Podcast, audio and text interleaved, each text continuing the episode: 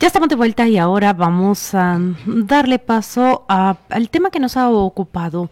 Escuchaba ayer a mis compañeros que hicieron un excelente reporte eh, de la mañana cuando Tel Maldana amanece con una orden de captura y al mismo tiempo con una inscripción como candidata presidencial. Las grandes preguntas que se lanzan acá es ¿de qué se trata la acusación en contra de la ex fiscal general? ¿Hubo o no contratos anómalos mientras ella fue jefa del Ministerio Público?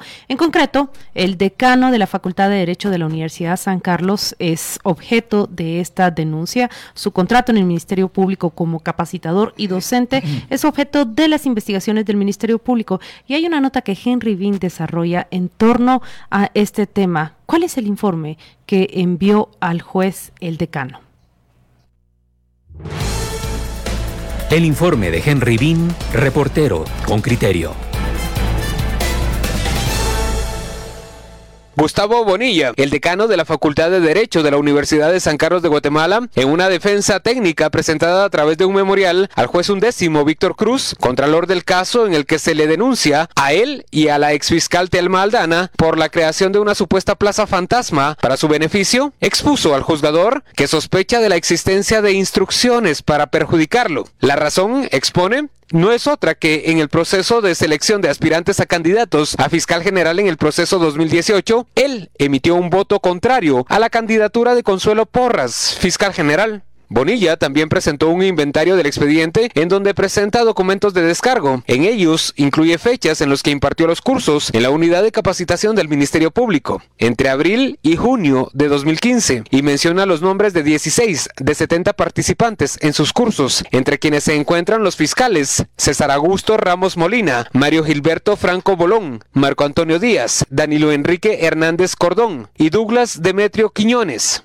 Asimismo, consignó que José Luis Reina Fuentes, docente de la Unidad de Capacitación del Ministerio Público durante 2015, fungió como coordinador de las actividades en todos sus talleres y era el encargado de presentarlo en cada uno de los cursos. Además menciona a Ana María Rojas, subdirectora de la unidad en aquel año. Fue otra de las coordinadoras de las capacitaciones. Con criterio buscó a los dos coordinadores que refiere Bonilla, pero esta fue la respuesta de una trabajadora de la unidad de capacitación cuando este reportero preguntó por Ana María Rojas. Ay, o sea, la pueden encontrar en el Camposanto Las Flores. Falleció. Ya falleció. Al consultar por Reina Fuentes, la trabajadora comentó que él, al igual que la directora de la unidad, Alma Violeta Corado, se encontraban en reunión con la fiscal general. ¿Y el licenciado José Luis Reina Fuentes? También están en reunión allá en el despacho. De acuerdo con Bonilla, la respuesta de Corado sobre la información de sus cursos es que no se encontraban en los archivos de la oficina, por lo que el decano cree que se oculta información o la misma la hicieron desaparecer. Bonilla recrimina que tanto la Fiscalía contra la Corrupción, que conoció en primera instancia la denuncia, así como la de delitos administrativos, negaron a sus defensores el expediente de la denuncia. La negativa en la primera Fiscalía fue el 8 de noviembre de 2018 y en la Fiscalía de Delitos Administrativos retuvieron el expediente por siete días, según la versión de Bonilla. Además agregó que 237 folios fueron ocultados y solo por la insistencia fueron entregados. Los fiscales Estuardo Campos de la Fiscalía contra la Corrupción y Melvin Medina de Delitos Administrativos no respondieron a las llamadas de Concriterio. El buzón de correo está lleno. El abogado denunciado solicitó a Consuelo Porras, jefe del Ministerio Público, que sus causas las conociera un fiscal especial para mayor confianza del proceso. El 7 de marzo, Porras declaró sin lugar la petición, bajo el argumento de que lo formulado ya se había entrado a conocer por lo que Bonilla presentó una acción constitucional de amparo ante la Corte Suprema de Justicia sin que haya sido resuelta a la fecha. Henry Dean, Radio con Criterio. Nada ha sido resuelto ese memorial del decano Gustavo Bonilla, lo, lo hemos leído y él enumera ahí una serie, por lo menos una docena una quincena, ¿verdad?, de personas que pueden ser consultadas sobre su trabajo del Ministerio Público, pero lo que me llama a mí la atención es que él está solicitando un fiscal especial. Él dice que se me investigue, sí, pero que se nombre para este caso un fiscal especial. No confía ni en la fiscalía que hoy por hoy lleva su caso, como tampoco confía en que sea el Ministerio Público quien indague y quien investigue sobre eso. Le extraña sobremanera que la fiscal general aceptó la recusación general del fiscal Estuardo Campos en inicio, pero que todo lo investigado y recopilado por el señor Estuardo Campos fue válido para presentarlo ante el juzgado. Entonces, a ver, entiendo yo que el, el licenciado Bonilla piensa que hay animosidad de parte de la fiscal en contra suya porque él votó eh, por no colocarla como candidata a, fiscal general en la terna que se le iba a presentar al, presidente. Piensa que hay em, eh, cerrazón frente a su defensa, que no le entregan, por ejemplo, eh, todos los elementos de la investigación. Y tres, piensa que, que en general están ocultando información que podría demostrar adentro del propio Ministerio Público que él sí impartió esas clases y que lo que procuran es, eh, digamos, al ausentarse todas esas pruebas, eh, dejar con solidez la idea de que esa fue una plaza fantasma y que por lo tanto hubo un peculado por sustracción. Peculado por sustracción se da cuando una persona se enriquece u obtiene bienes, eh, fondos públicos a partir de la sustracción de esos fondos. Y para eso normalmente lo que dicen es que se finge una relación eh, ya sea laboral o, o de dotación de servicios. En este caso lo que yo estoy entendiendo es que están acusando tanto a Telma Como a Gustavo Bonilla, digo que esto es lo que yo entiendo, porque no conocemos o está bajo reserva el expediente. los están acusando de eso y, y este señor responde, es que no están permitiendo que salgan a luz, por ejemplo, los testimonios de los fiscales a los que yo les impartí cursos y que podrían decir, esa no es una plaza fantasma, el señor sí me dio clases a mí. Eh, vamos a ver, yo creo que esto es más amplio pero como está en reserva, como tú dices, no se entiende. Aquí nos hemos centrado y el, y el, y el, ¿cómo se llama? El memorando de descargo que hace el señor Bonilla eh, eh, se centra exclusivamente en lo siguiente. Hay testigos que pueden, que no han sido llamados y que pueden certificar o atestiguar que yo sí di las clases los días tal, tal, tal, tal y tal. Eso, eso es una parte pequeña de lo que yo deduzco después de leer lo que hoy publica Prensa Libre. Eh, dice, según el contrato, no sé cómo lo dice Prensa Libre porque yo no sé cuál es el jodido contrato. Según el contrato, el decano tenía la, obligación de elaborar guías didácticas. ¿Se hicieron? Planes docentes. ¿Se hicieron? Porque de eso no se ha hablado, solo se ha dicho de las clases. Guías de trabajo y agendas académicas de cada actividad. Además, se comprometía a ejecutar actividades docentes de capacitación presenciales y virtuales para el personal de acuerdo con los lineamientos. También debía hacer evaluaciones sobre las capacitaciones y presentar un informe de trabajo. Bueno, si yo fuera el señor Bonilla, en vez de, escribir 13 páginas de un memorándum, yo sencillamente me sentaba delante de una cámara y decía, mire, se lo voy a explicar. Porque una, es muy sencillo. Una explicación Para con las nuevas tecnologías. Claro, se lo voy a explicar. Mire, este es mi contrato y enseña el contrato. Ve lo que pone aquí. Aquí pone que a mí me contrataron una hora, ocho días, todo el día, no lo sé. Por tanto, el dinero no es importante en tanto en cuanto no se trata de si pagaste mucho o poco. Se trata de que si lo pagaste va acorde con lo que te exigieron. ABC, eh, ¿vieron el contrato? Bueno, aquí lo pongo. Ahora, aquí dice que yo tenía que hacer planes de estudios. Aquí están. Aquí dice que yo tenía que dar clases. Pregúntenle a fulano, mengano y pergano, porque evidentemente las clases no. Aquí dice que tenía que hacer cursos virtuales, aquí están. Y aquí dicen que tenía que proyectar, aquí están. ¿Se enteraron todos ustedes de lo bien que está todo? Pues tengan feliz día. Eso te lleva un minuto explicarlo en video. Y llevamos dos semanas con jueces, con casos, con tapadera, Coño, pero lo que tú has, es muy sencilla, ¿por qué no se hace Pero lo que tú has señalado es justamente el gran defecto que se le señala a nuestra justicia penal. 1992, con todas las reformas que procuraron hacerla una justicia más oral, debatible ante el público, no se ha logrado y lo que tenemos es, es esto, justamente memoriales de 45 páginas en las cuales se pretende defender. Yo, por supuesto, destaco dos peticiones especiales que hace, o al menos esos tres señalamientos que hace el, el decano. Uno, nómbrenme un fiscal especial porque no confío ni en el Ministerio Público Pero ¿por qué no ni en la explica? fiscal general. Yo lo estoy explicando acá. Él dice categóricamente, no confío en la fiscal general porque en los círculos jurídicos se ha ido expresando muy mal de mí porque yo no le di mi voto para ser fiscal acuerdo, Eso general. es discursivo. No, no confío en Explica ella. el problema. Nómbrenmelo al fiscal especial por fuera del Ministerio Público, porque las dos oficinas que han estado a cargo de mi caso no han sido precisamente objetivas. Entonces, ese, ese es destacable. Por el otro lado, el, el decano Bonilla resalta lo siguiente, que nunca el Ministerio Público llamó a las personas que lo denunciaron a él a ratificar la denuncia. Sí, Claudia, pero quiero centro, no explica su problema. Y- y- Se va por las nubes, llama a aquel, un fiscal especial. Coño, explica, explica Bueno, el pero tú- problema, tú es muy dijiste- sencillo. ¿Pero bueno, qué no lo eh, hace? Estoy de acuerdo contigo, que tiene que explicar el, el- no el problema y, y es muy buena idea la que le das de que se tome, No, tome una cámara y lo haga. no estoy de acuerdo. Pero quisiera ¿Puedo concluir saludar con a lo mi que quiero sobrina? decir. ¿Puedo saludar a mi Yo, sobrina? Bueno, yo, yo quiero concluir con lo que quiero decir, que, que él llama al, al fiscal especial que lo investigue y por el otro lado que está solicitando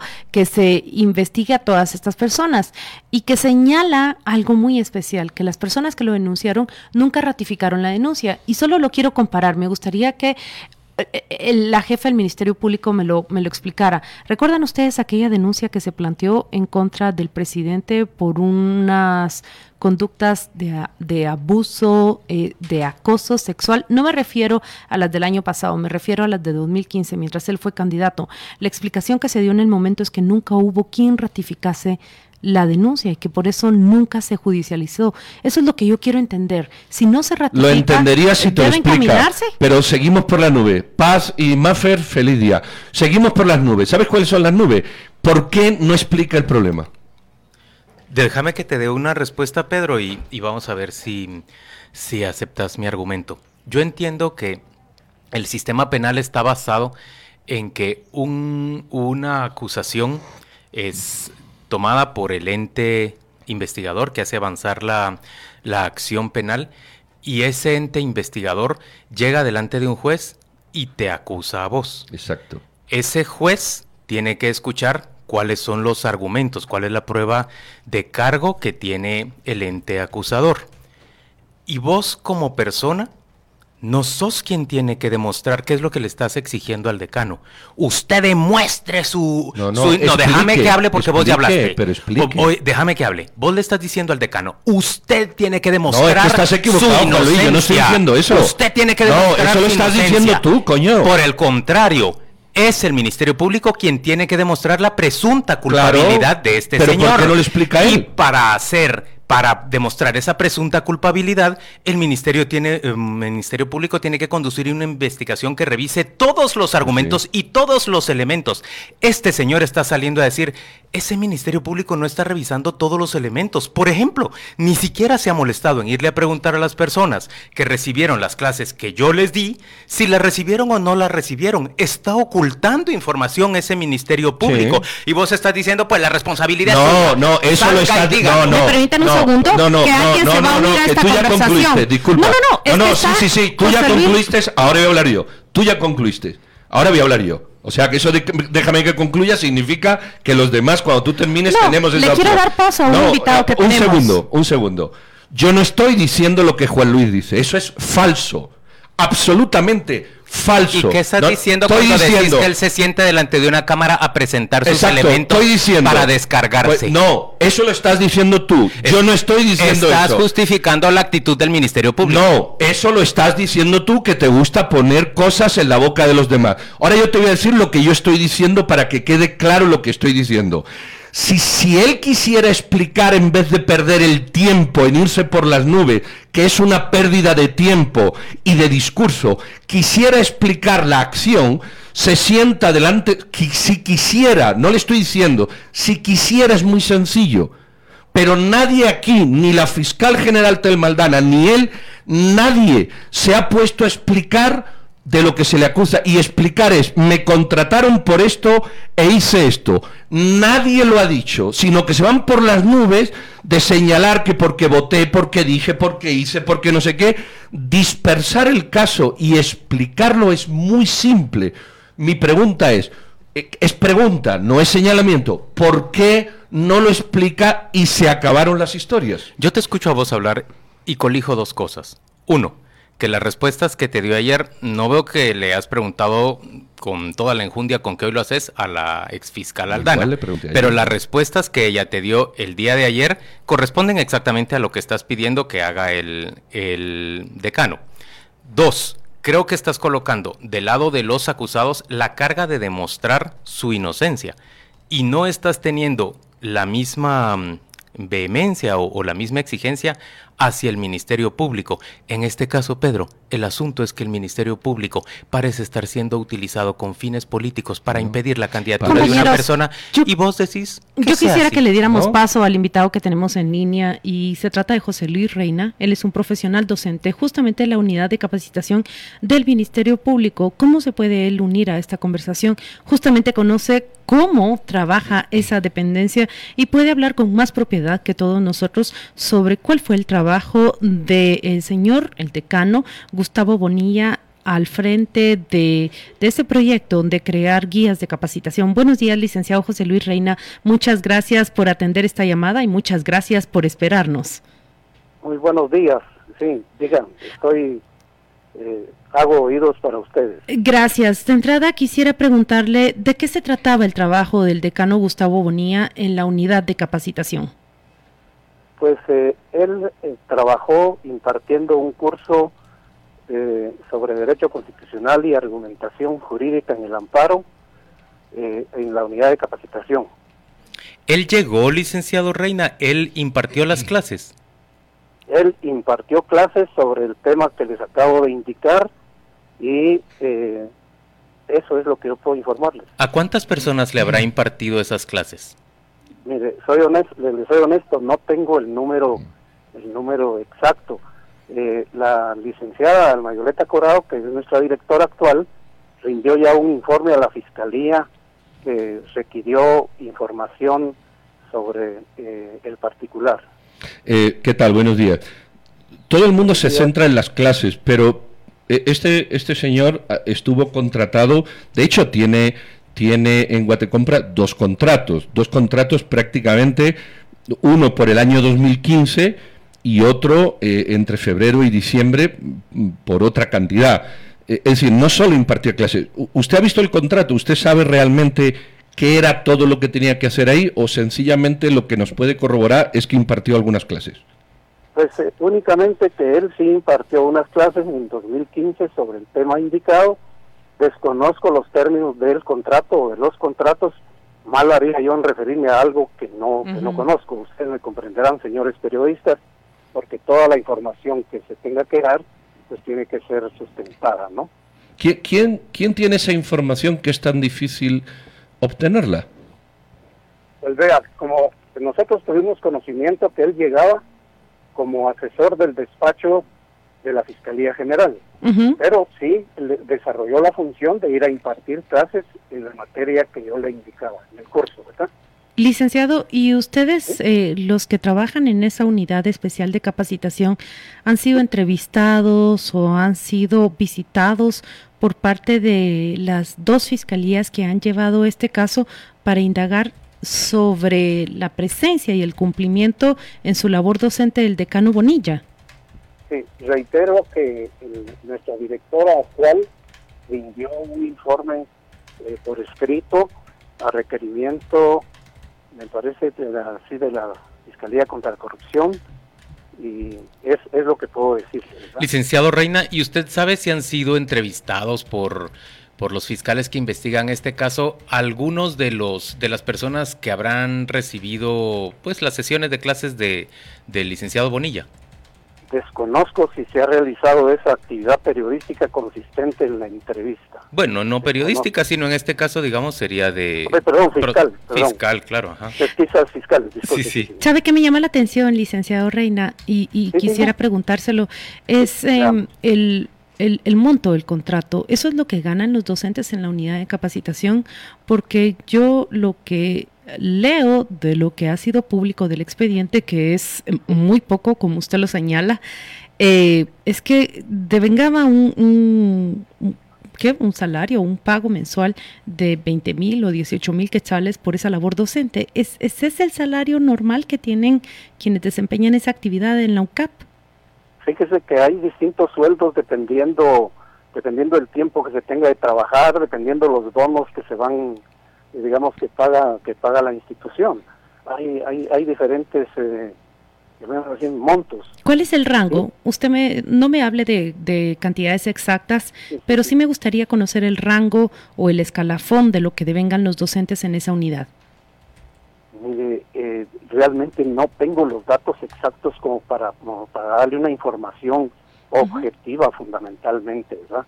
Haría mal yo en especular y en afirmarle algo que de repente, en lugar de aclarar, va a crear más más incertidumbre. Me disculpa, pero no no no puedo darle no, lo entiendo, pero también entiendo que me dice que todos los docentes tienen eh, diferentes criterios para estipularse cuál debe ser su, su salario, ¿verdad? El tiempo de experiencia, las horas que van a trabajar. Claro, el número de años que se tiene de trabajar en la institución, los, eh, sí, los, los bonos, el bono de antigüedad, incluso que va haciendo que, cuenta, pues, ¿verdad? ¿Y esa fue la primera vez que el decano Gustavo Bonilla dio clases en esa unidad?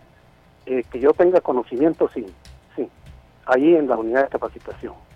Pues licenciado Reina, le agradecemos mucho que haya aceptado esta entrevista de, Radio con Criterio. Se trata de un, de un docente de la unidad de capacitación del Ministerio Público UNICAP. Es justamente en esa unidad en donde trabajó o donde se atribuye, por una parte, haber trabajado al licenciado Bonilla y por otra parte se atribuye haber fingido que, que trabajaba. Es el Ministerio Público el que uno presume que... que mm, piensa que el licenciado Bonilla no trabajó, sino que solo devengó el sueldo y por esa razón es que se ha planteado esa acusación en contra de Tel Maldana y en contra del licenciado Bonilla. Yo, yo quisiera entender, yo sé que el caso está bajo reserva, pero tengo la percepción de que al licenciado Bonilla no se le ha dictado orden de captura. No, no, no. En cambio, a Tel Maldana sí se le ha dictado orden de captura, ¿verdad? A él no, lo intentamos llamar ayer, respondió su abogado, él nos atendió pero si te das cuenta, seguimos sin saber nada. Ese es el punto. Ese es el triste Señorita punto. periodista, disculpe. Acá estoy. Díganos, díganos. Eh, no sé si puedo, puedo retirarme del aire, como le digo. Sí, le agradecemos mucho, licenciado Reina. Muchas gracias por acompañarnos. Muy amable, muchísimas gracias. Eh, yo lo que veo es lo de siempre. no se sabe. No se sabe, no se sabe qué, había contratado, no se sabe. El, eh, prensa libre hoy, no sé si lo han leído ustedes, habla de los contratos, del eh, tiempo, de los dos contratos que tuvo. Hace un, detalle de lo que fue su contrato en, diciembre del 2014 y luego su contrato anual del 2015. Nos damos cuenta que, de acuerdo con la descripción que recopila prensa libre, sus tareas fueron mucho más allá de una labor docente, porque debía realizar. ayer aquí? Este señor dice que era un asesor del despacho, no se sabe. Ese es el punto. Ese es el punto de la investigación que no estoy diciendo que se esté haciendo correcta o incorrecta. El punto de la investigación es que no se sabe qué tenía que hacer, no se sabe qué hizo, ni se sabe que se está investigando. Miren, yo, yo, bueno, esa es la posición de Pedro. Yo sí veo, francamente, una utilización de un caso que fue interpuesto por personas que tienen notoria animosidad en contra de la gestión que Tel Maldana desarrolló en la fiscalía, una agilización del caso, unos eh, digamos, peculiaridades como que un fiscal que no es afecto precisamente a la gestión de la señora Aldana, como Estuardo Campos, eh, él hizo todas las diligencias del caso, luego se retira, lo asume este auxiliar fiscal con quien yo he tenido la oportunidad de conversar. Él dice que lo ponen a trabajar precipitadamente, tuvo que llegar hasta un sábado o delito a, sacar adelante el caso, consigue una audiencia privilegiada con el juez, un juez que también baila bonito, y luego eh, sacan rápidamente una orden de captura en contra de Tel Maldana apenas horas antes de que se le inscriba como candidata a la presidencia yo, perdónenme, pero estoy viendo esto como una mera utilización del sistema para impedir una candidatura política. Mis colegas, mis compañeros pueden tener una visión distinta y pueden... Em, pensar que, es al, al, señor Bonilla y a Tel Maldana a quienes los toca demostrar su, su inocencia, pero yo pienso que el sistema de justicia tiene que actuar demostrando que la persona a la que está acusando es la que cometió los delitos. Yo no considero que el decano Bonilla debe demostrar su inocencia ante los órganos jurisdiccionales. Ahí la ley es clarísima en quién debe eh, y quién tiene la carga de la prueba. Pero creo que considero, y estoy convencida que el señor Gustavo Bonilla habría, haría muy bien explicarle al al, público de qué se trató su contrato y en qué consistió las labores que desempeñó en el Ministerio Público. Al final estamos en una era en donde los ciudadanos podemos demandar esas explicaciones, ¿no?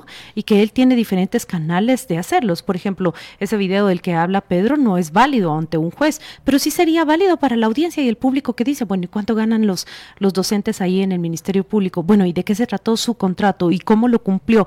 Entonces, sí, esta es una era en donde a través de redes sociales, a través de medios de comunicación, esas explicaciones son válidas y pertinentes. Hoy el público, el ciudadano lo demanda y él haría muy bien para disipar todas estas dudas respecto de su trabajo en el Ministerio Público, así como haría muy bien la fiscal general en responder públicamente ante la audiencia sobre esas preguntas que también son muy pertinentes, porque si ella aceptó la recusación total de la primera de la primera unidad fiscal si los elementos de prueba fueron válidos. Y por qué eh, el, el, decano le llama y, subraya ahí ante el juez que ella tiene ya una animadversión hacia, hacia él porque no le dio su voto en esa comisión de postulación. Son explicaciones que lejos de darse en un juzgado hacen bien, porque al, al final lo que necesita esa institución es la confianza del público. Entonces no se trata, Juan Luis, de llegar con un video y explicarle al juez su inocencia. No, tenemos claro que en la justicia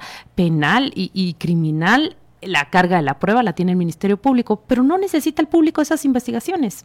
No Vamos necesita el público esas aclaraciones y explicaciones. Yo considero que sí. Vamos a ver, si, Juan Luis, si descalificas o pretende descalificar al fiscal, al, al juez, decir que, que, yo ya lo conozco, que yo ya entrevisté, lo que estás es haciendo un discurso desde la otra acera de lo que, de lo que hacen mucha gente con las descalificaciones de lo que hacía CICIG y MP eso obedecen a intereses izquierdistas de Soros y toda esta gente. Eh, hay que salirse de, de, las pasiones. Y cuando te sales de las pasiones, puedes observar que el hecho de, de poner en secreto o de, o de re, en reserva la investigación. ¿Quién pidió que se pusiera en, en reserva o en secreto? lo pidió el Ministerio Público o lo hizo el juez. El hecho, pero pues voy a decir, el hecho de poner en secreto, en reserva esa causa, ya es un mal precedente y es cuestionable. ¿Por qué se pone en, en reserva esa cosa? Yo no lo sé. Yo no, nadie lo sabe. Ese es el punto. Todos especulamos, pero nadie lo sabe. Se puso en reserva y a lo mejor no se tenía que haber puesto. Yo no sé, porque nadie lo sabe, si el fiscal está haciendo la investigación bien o mal, porque como no tenemos acceso a la causa, el que diga que se está haciendo bien o mal, solo lo puede presuponer o inferir pero nadie lo sabe. Nadie es nadie, nada más que el fiscal y, el juez.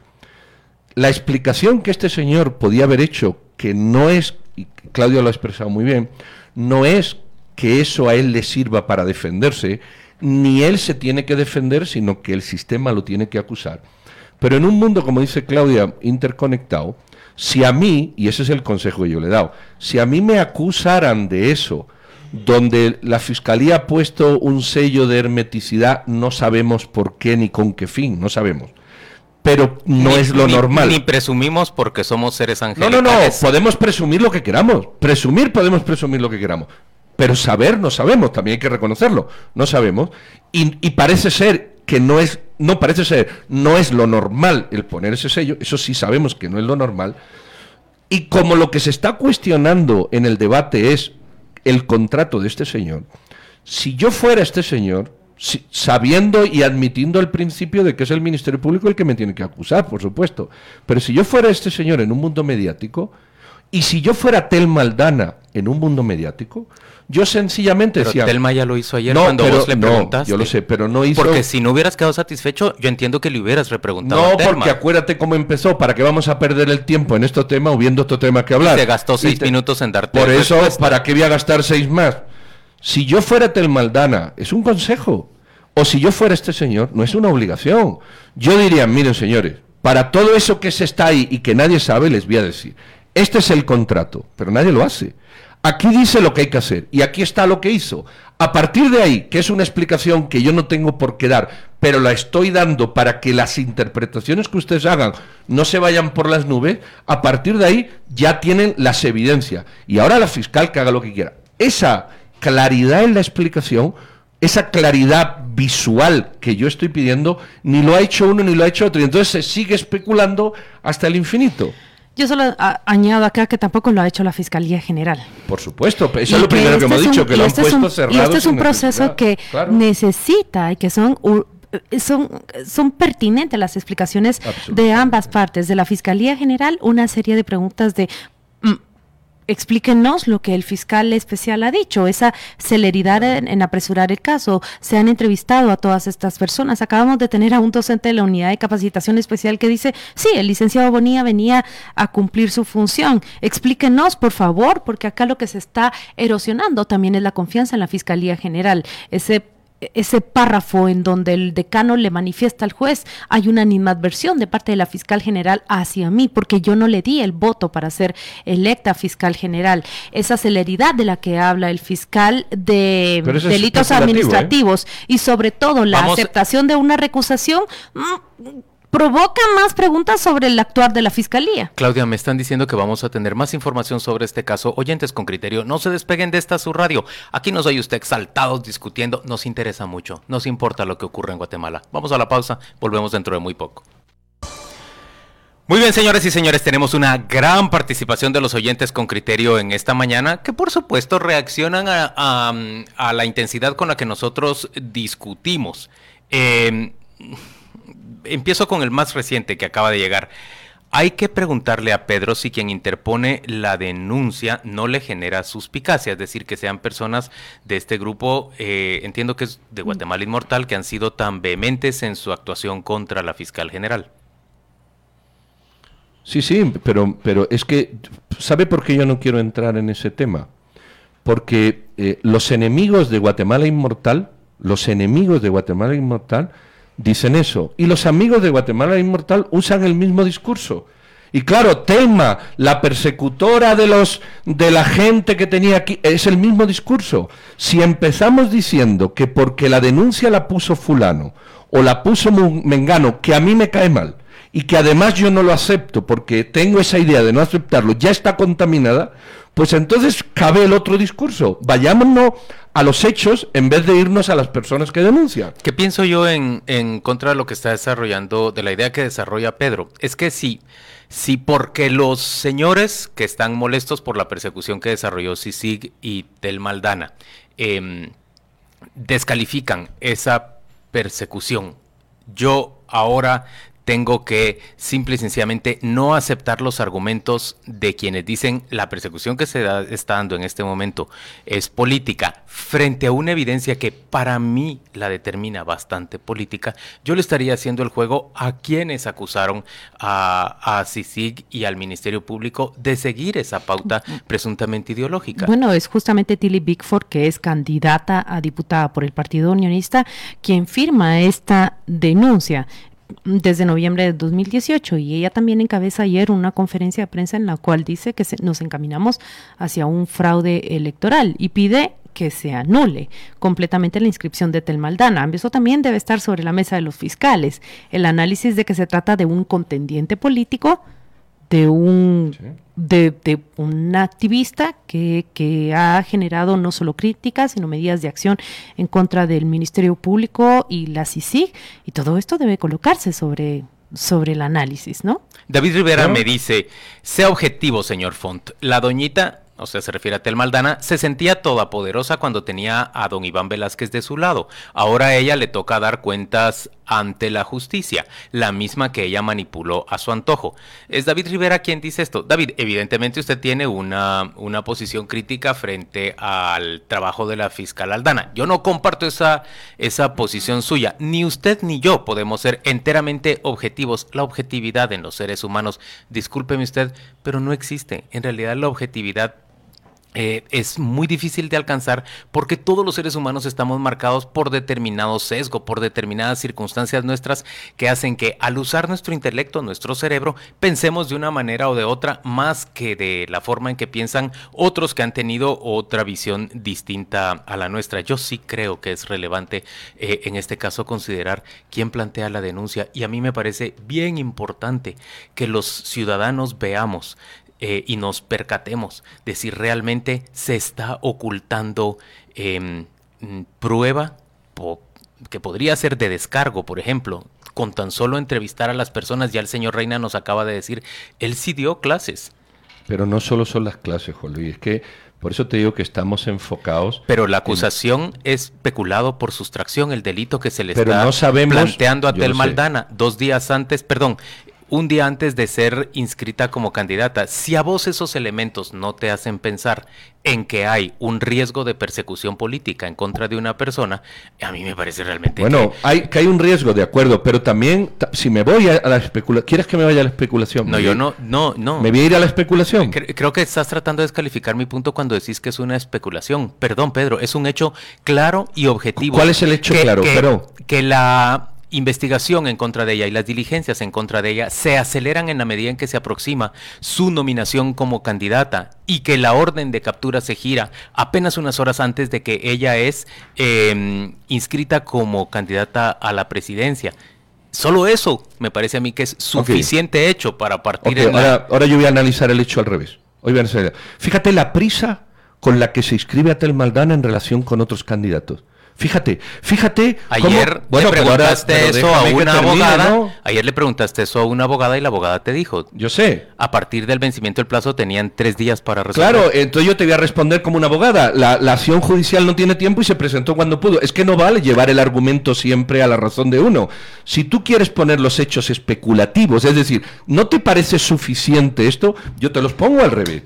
El registro de ciudadanos resulta que, que inscribe a una persona sin enterarse de los antecedentes. ¿Por qué ocurre eso? Oye, y lo hace el lunes justamente cuando un día antes la orden de captura se había evitado. Y curiosamente, curiosamente, eh, eh, la señora Aldana sale del país eh, unas horas antes de que la orden de captura se hubiera hecho.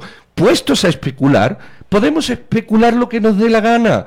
Para la izquierda y para la derecha, para arriba y para abajo. Por eso yo me quiero sustraer en la medida de lo posible de los temas especulativos. Por eso yo he dicho, lo que hace el Ministerio Público y el juez eh, tapando, ¿cómo es? Cerrando. Declarando en reserva. declarando en reserva el caso. No es normal, eso es No, absolutamente ni siquiera, anormal. ni siquiera el decano Gustavo Bonilla eh, lo, lo ha tenido acceso a él. O- por eso, eso es anormal. él dice, no me han permitido tener acceso acuerdo, completo de acuerdo. a mi acusación, Eso es a los anormal. medios de investigaciones. Eso es anormal y hay que pedir por qué esa anormalidad se da. Eso ya lo estoy yo diciendo. Pero tam- también es anormal que una explicación tan sencilla que podía despejar las dudas para evitar estas especulaciones no se haga. También es anormal. Y también resulta normal que una candidata es sujeto de 18, 19 denuncias previo de su inscripción justo cuando ha dejado un puesto. Yo se los voy a comparar con esto. Digamos que la función que cumplía Tel Maldana era mucho más amplia y general que la del Contralor, Contralor General de Cuentas. ¿Han escuchado ustedes sobre alguna denuncia en contra de Carlos Mencos? ¿Han escuchado ustedes de alguna solicitud de investigaciones respecto de cuál fue su papel en la Contraloría General de la Nación? No, aquí estamos frente a una candidatura que sujeta de todas las denuncias, todas las demandas. Hay, ver, hay que ver quiénes son los demandantes también para poder llegar a conclusiones que son mucho más claras. Pero ¿saben qué? Está encendida la luz roja y es hora de que nos vayamos. Solo déjame un paréntesis. Edwin Escobar está en las mismas. Y nadie le ha Con importado 18 el tema. denuncias. Bueno, con, con varias. Tema resuelto. No, no se habla. Señor Radford también se le revivieron.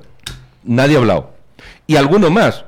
También hay un sesgo. También hay un sesgo de preocupación por alguien y despreocupación por otros. Por eso yo estoy diciendo, es importante buscar más los hechos Yo estoy de acuerdo en con la que medida de lo posible con que, las entrevistemos a emociones Escobar y cuestionemos si las acusaciones Sí, en contra Pero de si te das cuenta, Juan Luis, en el espectro político y nacional, y, y Edwin Escobar, yo soy una persona que lo critica mucho, el problema de Edwin Escobar le importa un bledo a todo el mundo y también está suspendido y no lo deja. El tema Radford, que tampoco es que yo lo esté apoyando, está ahí, le importa un bledo a todo el mundo. O sea, si hay una emoción que te lleva o una pasión que te lleva a ciertos temas y te hace olvidar otros con esencias Es similares. cierto lo de Rafford y lo de Escobar, pero también es cierto que el perfil de la licenciada Telmaldana es muy diferente. Fue fiscal general, corrió los riesgos que no ha corrido nadie en esa posición y al salir de ese puesto iba a ser susceptible de todo este tipo de mm, ataques. Eso es lo que ella está viviendo. Y representan Y cosas quería- distintas. y- y Bueno, porque repres- lo queremos ver distinto. y ella ¿sabes? ¿Vos quería- ves a Radford de veras así también? No, yo no veo a tan yo veo importante? no tan No, importante no. pa- tan importante para sus votantes como puede ser Tel Maldana para lo suyo, porque es una esperanza política. No es la mía, de luego, y yo la vi. ¿Y en qué sentís que se ha sido incorrecto con No, no, Radford? incorrecto no. El tema Radford y el tema Edwin Escobar no ha salido en casi ningún medio nunca y todo está focalizado al tema Tel Maldana. Y al final, si te das cuenta, son temas de inscripción lo que estamos hablando. Problemas de inscripción, situaciones de inscripción, eh, denuncias en la inscripción. Unas importa, otras pelan. Y la pregunta es ¿por qué? Porque se le pone emoción y no razón. A fin de cuentas, el sistema es el que falla. Y del sistema nunca hablamos, siempre hablamos de las personas. A mí simplemente me cuesta enumerar ahorita las razones por las que el señor Mauricio Radford sería sujeto de una persecución de este tipo. Me cuesta. También me cuesta Porque ya enumerar las de razones. persecución en vez de denuncia. Si Persecución tachara de penal. denuncia. Persecución en- penal. Ah, persecución penal. También, Ok. me pare- ma- también me parece muy, muy difícil enumerar las causas por las que el, el señor mm, con- excontralor, ahora candidato a diputado de la UNE, es, es sujeto de causas penales por el trabajo que desempeñó. Es, es lo que digo. A don Luis González, oyente con criterio, solo le respondo. Él me parece que tiene una confusión. El licenciado Bonilla no era decano cuando dio las No. clases en el Ministerio Público o cuando fue contratado en el Ministerio Público. Él hasta Él era después. profesor y abogado. Hasta después es que llega a ser eh, decano de la Universidad de San Carlos, de modo que no, no hay coincidencia entre una plaza y otra. Vamos a la pausa comercial y volvemos dentro de muy poco.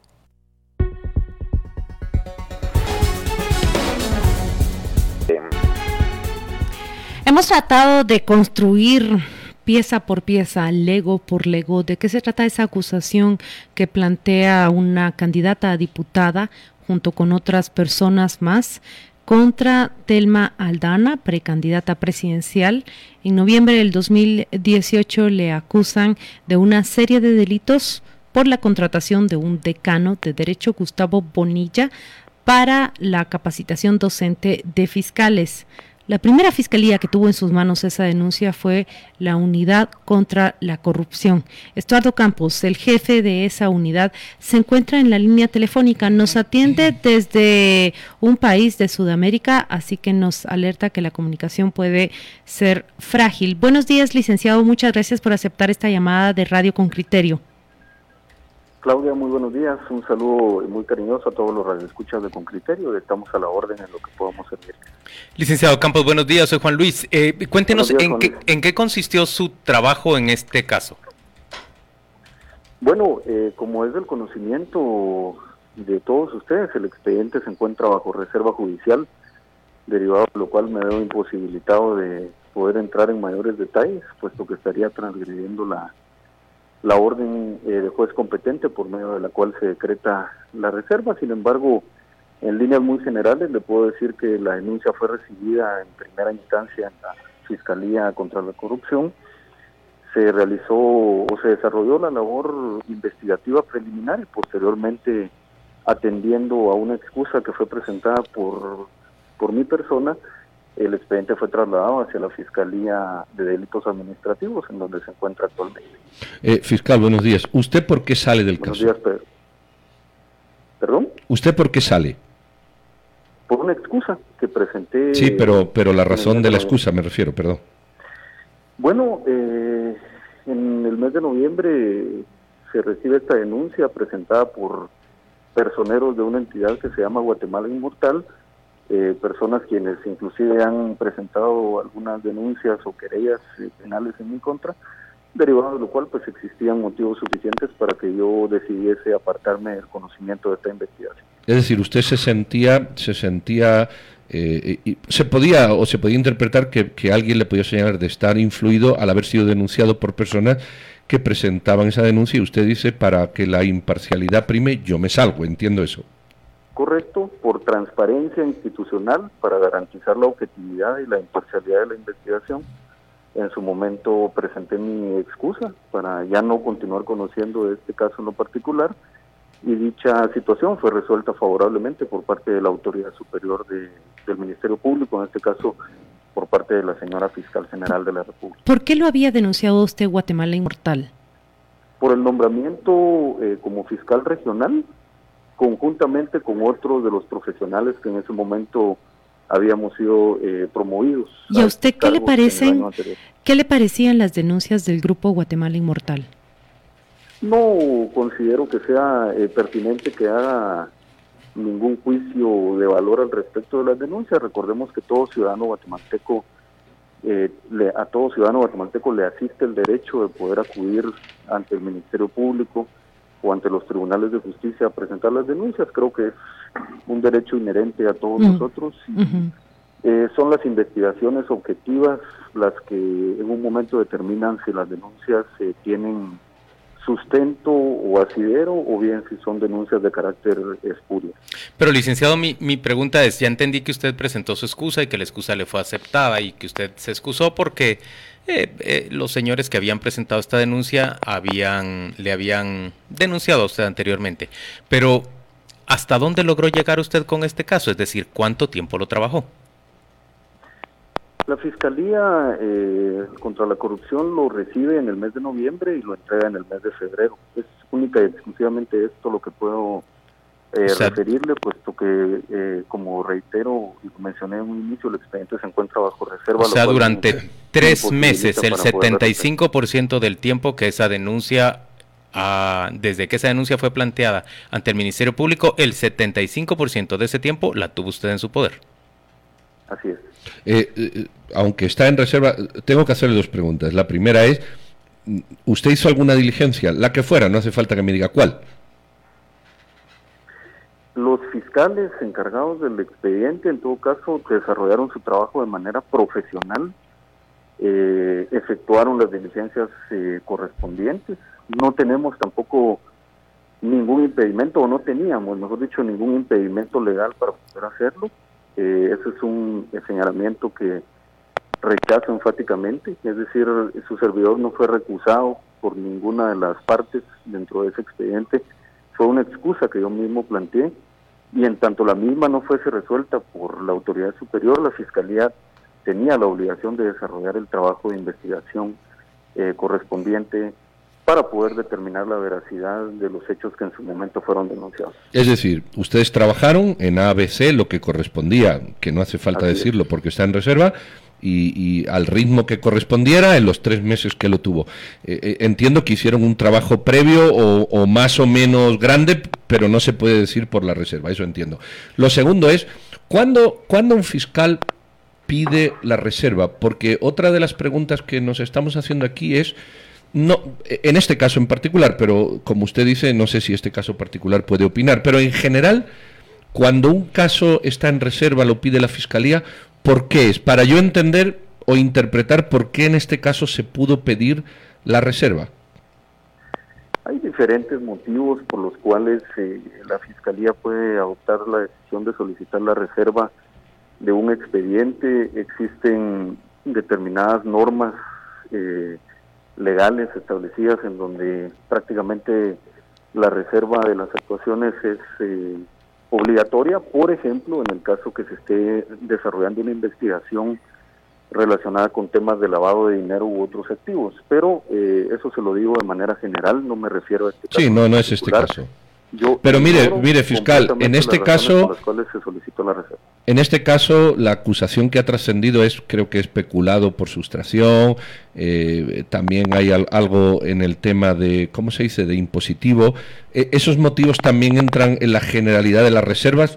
Por, por saber, eh, tomo estos que están aquí, pero no necesariamente de este caso. En general, un caso de peculado por sustracción o por eh, falta de, de- de corrección con la superintendencia o con los impuestos o algo así, es motivo también de reserva.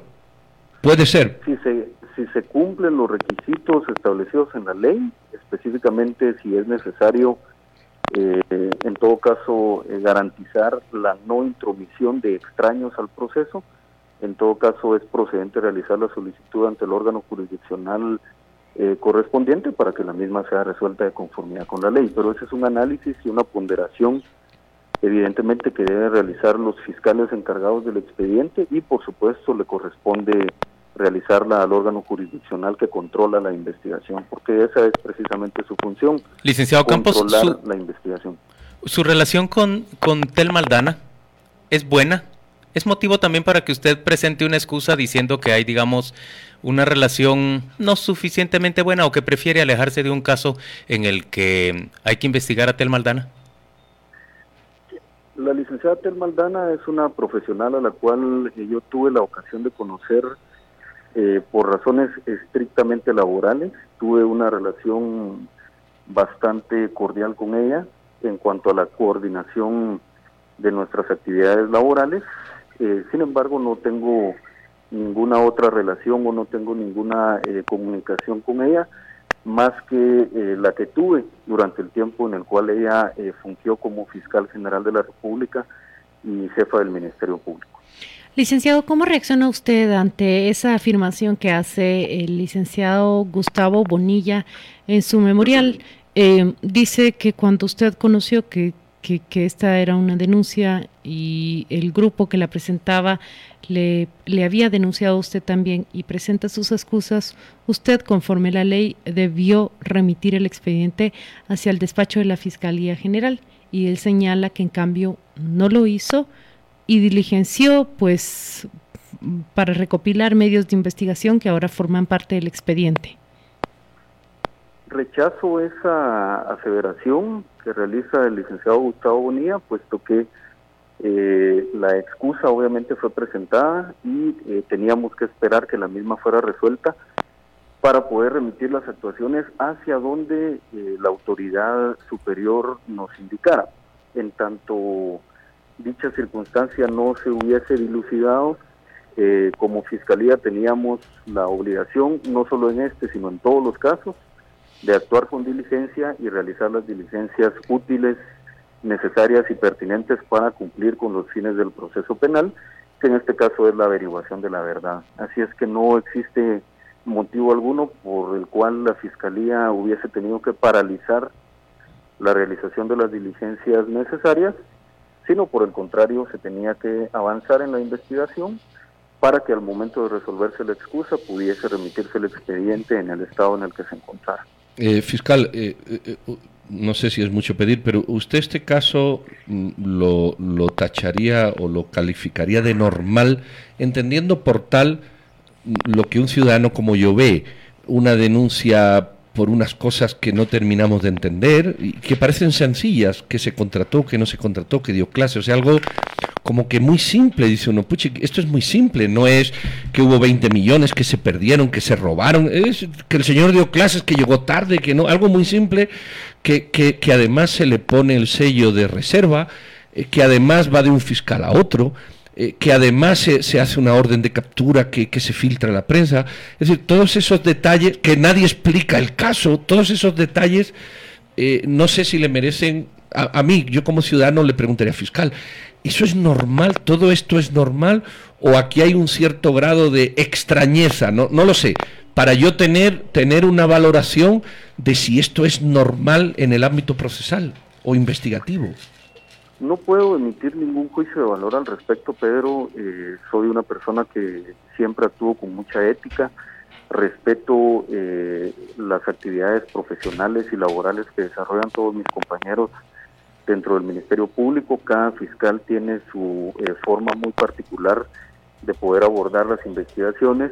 Estimo que el presente caso es una denuncia normal, como usted lo indica, que ingresa al Ministerio Público, en donde el Ministerio Público tiene la obligación constitucional de desarrollar las diligencias de investigación para poder esclarecerlo y en el momento en el cual se advierte sobre la existencia de algún indicio racional de criminalidad, pues es donde se solicita el control jurisdiccional para que eh, cualquier requerimiento que el Ministerio Público deba desarrollar dentro del marco de sus funciones pueda ser eh, verificado y en todo caso autorizado por el juez competente. Cada uno de los casos tiene sus particularidades, este no es la excepción. Eh, sin embargo, soy muy respetuoso eh, del abordaje que en relación al caso le está dando la Fiscalía de Delitos Administrativos.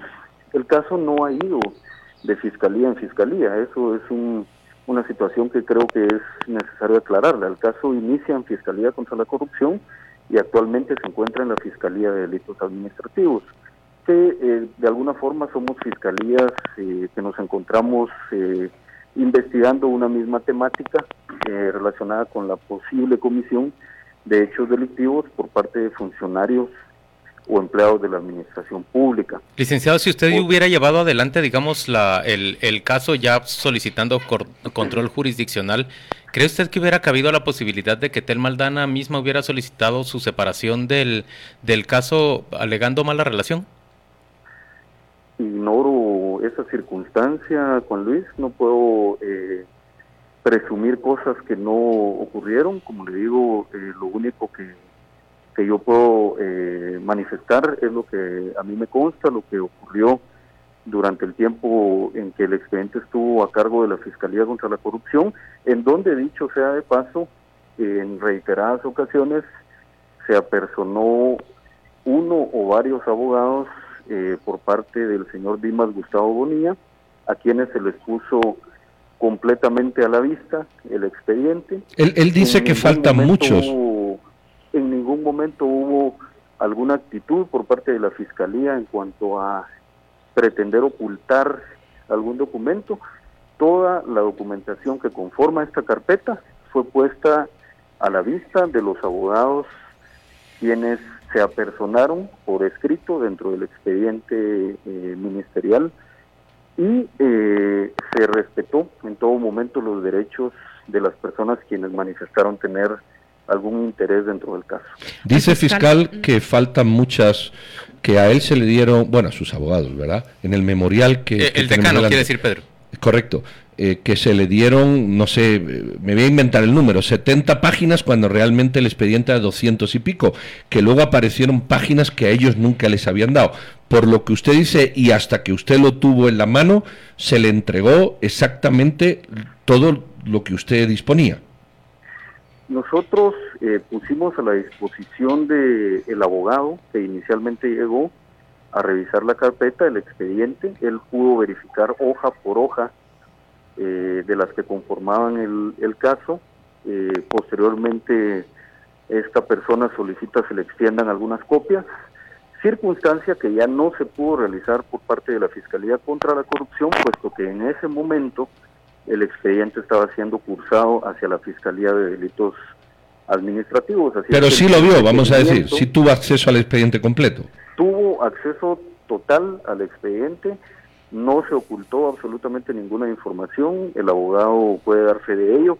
Existe una razón tomada por el auxiliar fiscal encargado de este caso dentro del expediente en donde consta que el abogado eh, que representaba en este caso al señor Dimas Gustavo Bonilla tuvo la posibilidad de poder revisar cada uno de los folios que conformaban este expediente hasta la fecha en que lo tuvo la Fiscalía contra la Corrupción. Licenciado, ¿y a usted eh, le llama la atención que no se haya solicitado orden de captura contra el licenciado Bonilla? Sobre ese particular, eh, Juan Luis, me abstengo de emitir cualquier tipo de opinión, puesto que estaría yo eh, profiriendo algún juicio de valor que no me corresponde por cuestiones éticas eh, profesionales. Eh, así es que en este caso en lo particular no tengo ningún pronunciamiento que hacer. Además de ello, ignoro cuáles son las autorizaciones que en todo caso pudo haber eh, concedido el honorable señor juez Contralor. ¿Y me contesta lo mismo sobre la solicitud de orden de captura contra Tel Maldana cuando está siendo nominada candidata a la presidencia? No tengo eh, ningún comentario al respecto, Juan Luis, toda vez que, como reitero, el expediente pues ya no se encuentra a mi cargo, el expediente se encuentra bajo reserva y es una decisión que en todo caso eh, no me corresponde eh, a mí poder responderle si es una medida de coerción adecuada o no, puesto que esto depende del análisis objetivo e imparcial que en todo caso desarrollaron los fiscales que se encuentran a cargo de la investigación y el juez Contralor. Muchas gracias al fiscal Estuardo Campo por esta entrevista. Nosotros nos despedimos de usted, le deseamos un feliz miércoles y gracias por atender la llamada de Radio con Criterio. Con mucho gusto, Claudia. Un saludo a todos los radios. Saludos, fiscal. Gracias.